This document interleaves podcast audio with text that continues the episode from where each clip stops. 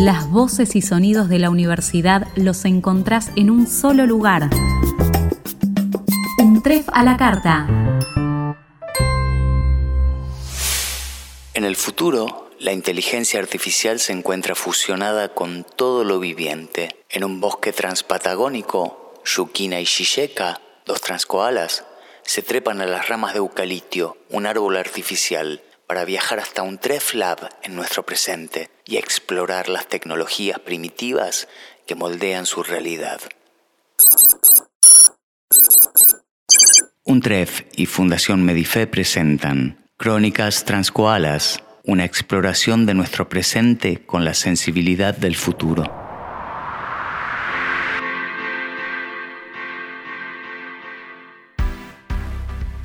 En este episodio vamos a explorar el transhumanismo.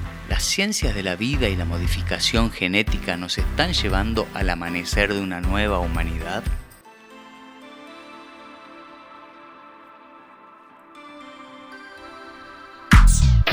Vivimos una época donde la tecnología acelera la búsqueda de los ideales humanistas de salud, felicidad y poder alejándose de la capacidad humana para procesar y analizar información, se considera que los algoritmos, gracias a la enorme potencia que poseen, guían el camino hacia una nueva evolución, el transhumanismo.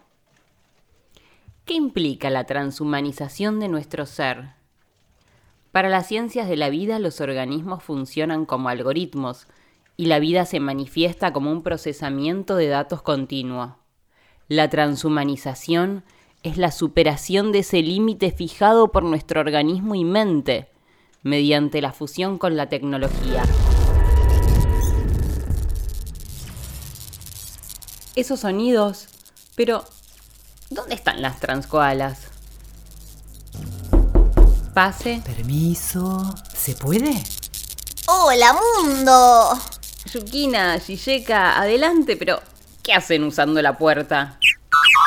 Eucalipto dice que era menos costoso traer un monitor de reemplazo que modificar el algoritmo para poder usar la puerta. Bueno, de parte mía y de toda la UNTREF, gracias por dejar de romper nuestros monitores. Lo menos que podíamos hacer. Mm, tanta formalidad en ustedes me hace sospechar. Bueno, es que la verdad, hoy venimos con un tema algo delicado. ¿Qué pasó? No me asusten, por favor. Con todo lo que está pasando en el mundo, lo último que necesitamos en este momento son malas noticias desde el post-antropoceno. No, no es eso, Laura, pero más o menos. Es que ayer, es decir, dentro de muchísimo tiempo en el futuro tuyo, pero ayer nomás para nosotras, creo que rompimos un huevo de anciano. ¿Que rompieron un qué? Ay, por favor. Te cuento, estábamos caminando por una zona de plantaciones boscosas, bien al sur donde las temperaturas ya son demasiado bajas, y nos encontramos con una plantación de estos cuerpos en edad adulta, bastante adulta, en tanques de nitrógeno líquido. Estoy muy confundida, no sé si entiendo bien de lo que están hablando. Es como un cultivo de cuerpos humanos, como en estado embrionario, conectados a servidores que controlan la actividad vital de estos biotanques. Al parecer, en este presente están desarrollando una tecnología para cultivar personas mayores y queríamos explorarla, para ver si así podemos reparar el huevo que rompimos. Ah, ustedes deben estar hablando de tecnología criogénica. Déjenme pensar. En la actualidad existen algunos laboratorios privados. Por ejemplo, hay un laboratorio que se llama Cryonics Institute en Clinton Township, un pueblo de Estados Unidos, que ofrece posibilidades para prevenir enfermedades mortales y muertes repentinas. Básicamente se colocan los cuerpos todavía vivos pero legalmente muertos en el momento antes de que la muerte apague el resto de los órganos. Los cuerpos son colocados en nitrógeno y se los sumerge a la espera de que en un futuro se desarrolle la cura para la causa de su muerte. ¿Qué quieren decir con legalmente muertos? Es el momento en el que los doctores dicen que ya no hay nada más que hacer. El paciente deja de respirar o su corazón de latir, pero el resto de los órganos continúan activos. ¡Wow! ¿En serio? ¿Y entonces creen que en un futuro venidero se los podría descongelar, curar y que su vida prosiguiera milagrosamente por orden de la ciencia? Digamos, se espera que en el futuro se haya encontrado la cura para la razón de la muerte del paciente y que éste pueda disfrutar nuevamente de su vida, sí. Ah, Medio que nada de eso todavía pasó en nuestra rama temporal. Me parece que van a tener que seguir esperando un rato por ese futuro. ¡Yukina! ¡Alerta spoiler! Igual hay que admitir que es una esperanza bastante grande creer que porque se haya descubierto la cura para una enfermedad en el futuro, el futuro tome como prioridad revivir a los muertos. La esperanza es lo último que se pierde, aún bajo las coordenadas del imaginario del determinismo tecnológico. Bueno, pero no entiendo qué están buscando entonces. ¿Un camino alternativo para la eternidad? ¿Qué pasó con los dioses y diosas en que solían creer? Bueno, pasaron cosas, digamos. ¿No escucharon hablar del transhumanismo? Justamente, un filósofo transhumanista como David Pierce considera que la hipótesis de que vivimos en una simulación del universo es el argumento más interesante en mucho tiempo para fundamentar la existencia de un dios. Por supuesto, todos vivimos en una simulación. ¿Acaso alguien no? Mm, eh, espera, a ver, Yukina, no te adelantes. ¿Por qué mejor no exploramos un poco sobre los orígenes de esta rama transhumanista? Bueno, allí voy. De acuerdo a nuestros registros, el término transhumanismo es utilizado por primera vez por Julian Huxley, un destacado biólogo hermano del aclamado escritor de ciencia ficción Aldous Huxley. En un libro intitulado New Bottles for New Wine, Julian Huxley escribió: La especie humana puede, si lo desea, trascenderse a sí misma, no solo esporádicamente. Un individuo de una forma por acá, un individuo de otra forma por allá, sino en su totalidad como humanidad. Necesitamos un nombre para esta nueva fe. Tal vez el transhumanismo nos sirva. El humano permaneciendo humano, pero trascendiéndose a sí mismo, dándose cuenta de las nuevas posibilidades de y para su naturaleza humana. Efectivamente, el transhumanismo surge como una corriente intelectual a mediados del siglo XX, que nuclea principalmente a autores de ciencia ficción, como Arthur C. Clarke, Isaac Asimov y Stanislao Lem. Si nos acercamos un poco más en el tiempo, encontraremos escritoras como Úrsula Le Guin y Donna Haraway, destacándose como exponentes de un feminismo transhumanista, pero si nos acercamos aún más a nuestro presente, junto a numerosos escritores y pensadores, vamos a encontrar emprendedores billonarios de Silicon Valley, fundando laboratorios o a grandes empresas tecnológicas, invirtiendo fuertemente en el desarrollo de biotecnologías. No sé por qué, pero siento una profunda conexión con esta corriente transhumanista. ¿Cómo por qué? Son sus ancestros, sus más padres fundadores, es más que evidente. ¿Ancestros nuestros? ¿En qué sentido? En el sentido de que ustedes son una transespecie. Si ustedes existen es porque en algún momento entre nuestro presente y su futuro encontramos el elixir de la vida técnica, la correcta edición del epigenoma. O sea que si bien tiene tintes de religión que busca el camino hacia la inmortalidad humana, esta corriente de pensamiento ya fue validada científicamente y por eso grandes empresas tecnológicas están apostando con fuerza por ella. No necesariamente. Lo que les puedo asegurar es que hay un nexo entre la biopolítica de la medicalización, la episteme posmoderna y las ciencias poshumanas no es un paradigma que tenga una validación importante. Lo que tiene es una agenda importante porque hay instituciones y personalidades con muchos recursos económicos apostando por ella. Así podemos destacar Altos Labs, la flamante apuesta de Jeff Bezos, el exio de Amazon, abocada al desarrollo de biotecnologías que permitan encontrar la cura del envejecimiento, o Calico Labs, propiedad de Alphabet, la empresa matriz que nuclea Google, también incursionando en lo mismo, el rejuvenecimiento celular, la reprogramación de las células madres, la edición de secuencias de genes. También podríamos destacar al inventor y futurólogo Ray Kurzweil, ingeniero de Google, principalmente involucrado en tecnologías OCR, lectores ópticos de caracteres que permiten el traspaso de imágenes a texto. Ray Kurzweil es un especialista en inteligencia artificial y es un destacado apóstol del transhumanismo, autor de libros sobre la singularidad tecnológica, que toma cerca de 250 píldoras al día para curarse de la muerte. Sinceramente no me queda del todo claro si están ampliando el horizonte con estos experimentos científicos o están manifestando un fuerte síntoma al pretender que la muerte sea una patología, el envejecimiento una enfermedad y la complejidad de lo viviente un simple problema técnico. Sí, a mí me está costando establecer una conexión ancestral con estos transhumanistas. A priori me resultan algo bastante reduccionistas sus hipótesis. Bueno, es probable que yo esté siendo algo bastante reduccionista. Pero es que es un tema complejo. Por las raíces de eucalipto, dejemos de hundirnos en la complejidad de este tema y permitamos que sus fluorescentes hojas iluminen nuestro camino.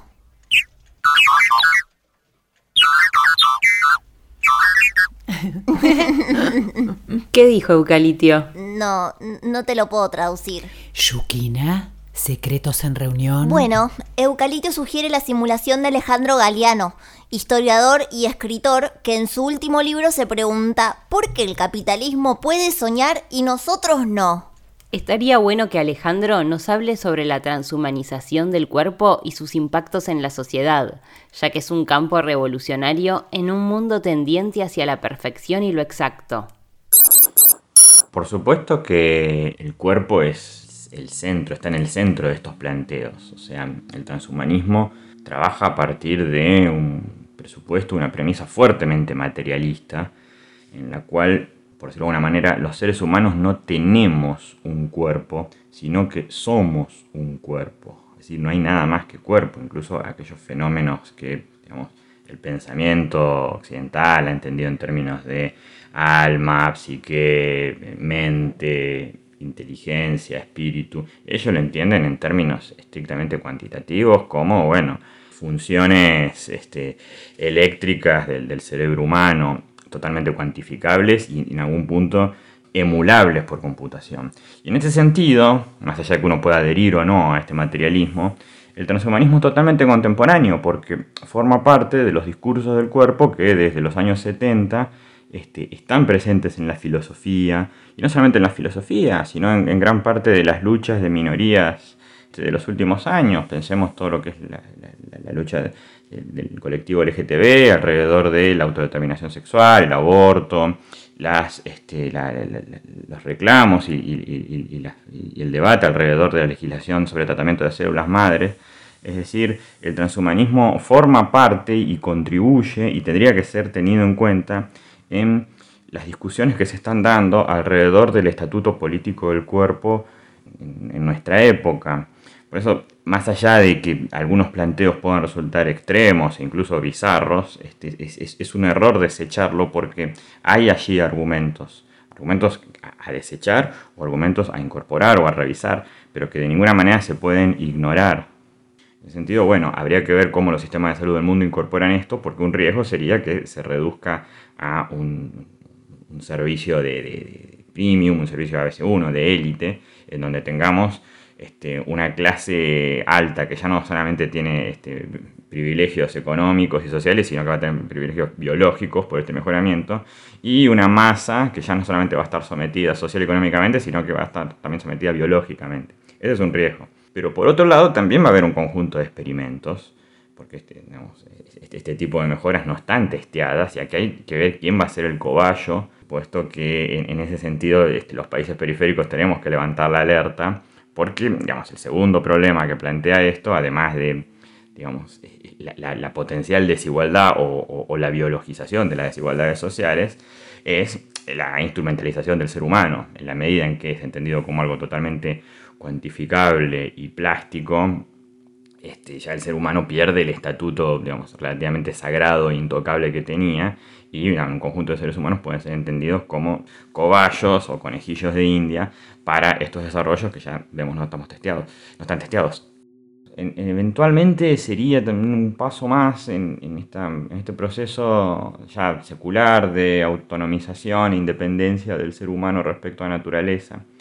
Lo cual a priori suena mal porque decimos, bueno, seguimos, este, es una rama más del antropoceno, ¿no? seguimos forzando a la naturaleza y sometiéndola a las necesidades y los caprichos humanos sin medir las consecuencias. Pero también es cierto que teniendo en cuenta que ya estamos en un contexto de alteración de la naturaleza, ya estamos en un contexto que es, esencialmente artificial, la este, posibilidad de alterar y mejorar este, la, naturaleza humana puede también contribuir a adaptarnos a un planeta que ya no funciona totalmente según las fuerzas de la naturaleza. Es decir, este, el, transhumanismo podría ser la herramienta que tenga la humanidad para afrontar el antropoceno, es decir, una fase de la historia del planeta en donde la humanidad pasa a ser una fuerza geológica y no solamente una de las especies que lo habitan. Esto es muy especulativo, no sabemos dónde va a ir, las tendencias no, no, no, no están preestablecidas, pero también permite este, una mirada menos apocalíptica, menos crítica, menos romántica alrededor del transhumanismo. ¡Qué bárbaro! Aunque el señor Galeano casi que nos spoilea cómo llegamos al posantropoceno. Creo que siempre se trata de encontrar un equilibrio para nuestra civilización. Vivimos en una época que transmite la sensación de estar obsesionada con el futuro, como si el impulso a expandirse fuera la única alternativa. El axioma principal de toda civilización es asegurar su supervivencia, está claro. Pero ya no me quedan dudas de que tanta obsesión por el futuro es un síntoma más bien de su miedo a la muerte. Es altamente probable. Sin dudas, lo cierto es que el auge de esta corriente transhumanista conduce a las investigaciones científicas y desarrollos tecnológicos a lugares extraños, como en la famosa hipótesis científica del cerebro de Boltzmann, donde se plantea que, dado el tiempo suficiente, cualquier estructura puede surgir espontáneamente en el caos universal, incluso una estructura tan compleja como el cerebro humano. También en el transhumanismo hay una fe puesta en la posibilidad de reducir todos los componentes del organismo, la mente y la conciencia, a datos binarios que fluyan hacia la nube para ser descargados en otro cuerpo artificial. La eterna búsqueda del sendero dorado, el camino hacia la transferencia de la conciencia a un chip. Por eso están tan desesperados por instalar al avatar como una representación de la figura humana. Está muy relacionado, sí. Por ejemplo, Kevin Ho de Huawei visualiza un futuro cercano en el que los niños van a poder interactuar con sus padres muertos usando apps como WeChat. Todo gracias a la capacidad de hacer un upload de la conciencia humana a sus servidores y darle una vida digital mediante un avatar. Pero ojo, no hay que ser ingenuos con esto. No se trata solo de virtualizar un imaginario sino también de movilizar fondos para el aumento exponencial de la capacidad de cálculo y de almacenamiento. Ya me lo veía venir. No me quiero ni imaginar la cantidad de fondos que se estarán moviendo para la fabricación de este meta horizonte. Inversiones astronómicas, pero al mismo tiempo hay que tener en cuenta que el transhumanismo tiene que ver con una explosión de la genética y de la inmunología combinadas. Ambas ciencias interaccionan dentro de un campo de probabilidades y riesgos, cuya magnitud no puede medirse con precisión. La vida. Cualquier fenómeno vital, independientemente de su naturaleza, para el transhumanismo es modelizable y precisamente algo de todo esto plantea con mucha agudeza nuestro querido Manolo Rodríguez. ¿Se acuerdan de Manolo? el autor de las palabras en las cosas? Por supuesto que nos acordamos de Manolo, el especialista que simulamos cuando exploramos la inteligencia artificial, la escritura generativa de GPT-3. ¿Qué dice él? En su capítulo sobre biopolítica molecular, destaca que antes la abstracción de la materia al trabajo permitía la extracción de plusvalía mediante la producción de objetos no vivientes que se iban acumulando. Remite a la fórmula de Marx del trabajo muerto acumulado.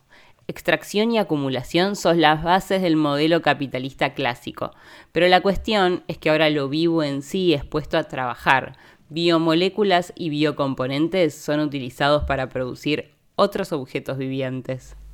Elemental. La existencia de una biotecnología supone correlativamente la existencia de una bioeconomía. Hoy estás muy afilada, Shisheka, más afilada que astilla de eucalipio. ¿Qué dijo? No, no te puedo traducir. Bueno, bueno, volvamos a la cuestión de la bioeconomía me interesaría profundizar en esta plusvalía y la acumulación del trabajo vivo. Bueno, Manolo Rodríguez cita a una autora australiana, Melinda Cooper, para abordar la capacidad de la vida como excedente o como superávit. Ella plantea que la diferencia entre la era industrial y la era postindustrial descansa en sus temporalidades. Mientras la producción industrial agota las reservas planetarias de la vida orgánica pasada, por supuesto, habla de los combustibles fósiles basados en carbono. En cambio, La bioproducción postindustrial despotencializa las posibilidades futuras de la vida, sobre todo cuando las pone a trabajar. ¿Cómo que despotencializan las posibilidades futuras de la vida? Claro, por ejemplo, en el uso de tecnologías de esterilización patentadas, se toma la capacidad de una planta para reproducirse a sí misma como una fuente de trabajo primero pero luego también esta capacidad es acortada deliberadamente para que la planta no pueda reproducirse libremente, gratuitamente. Así se organiza el mercado de granos y semillas en la actualidad. Uf, no solamente se destacan en su lucha por vencer a la muerte, la cual, permítanme el spoiler, es una lucha que les va a resultar muy difícil de ganar sino que también se lucen como siempre en su control acérrimo sobre las formas de vida. Querida Laura, creo que esto nos permite entender lo cerca que estamos del final, despotencializar las posibilidades futuras de la vida. ¿Cómo seguir después de eso? Suena muy grave, ¿no? No se les ocurra dejarme afuera. ¿Qué dijo esta vez Eucalitio? Ay, bueno, dijo que mejor escapemos ahora del antropoceno, antes de que la furia despotencializadora nos resete del posantropoceno. Es hora de partir. Muchas gracias por esta transcrónica, Laura. Fue muy especial para nosotras esta constelación. Siento que nos permitió reunirnos con nuestros ancestros y entender un poco mejor de dónde venimos. Ojalá les sirva a ustedes para entender hacia dónde van. Puede que nos encontremos en otra crónica futura. ¡Chao, mundo! Después de esta crónica, la verdad, ¿cómo no vamos a especular con que nuestra vida es una simulación?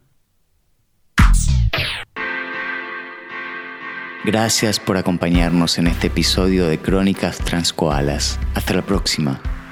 Crónicas Transcoalas, una exploración de nuestro presente con la sensibilidad del futuro. Un podcast de UNTREF y Fundación Medife. Este podcast fue creado, escrito, dirigido, interpretado y producido por Hernán Alba de Pedro, Celeste Gómez Foschi, Stella Puente y Laura Tomala. La voz artística es de Guido Solari.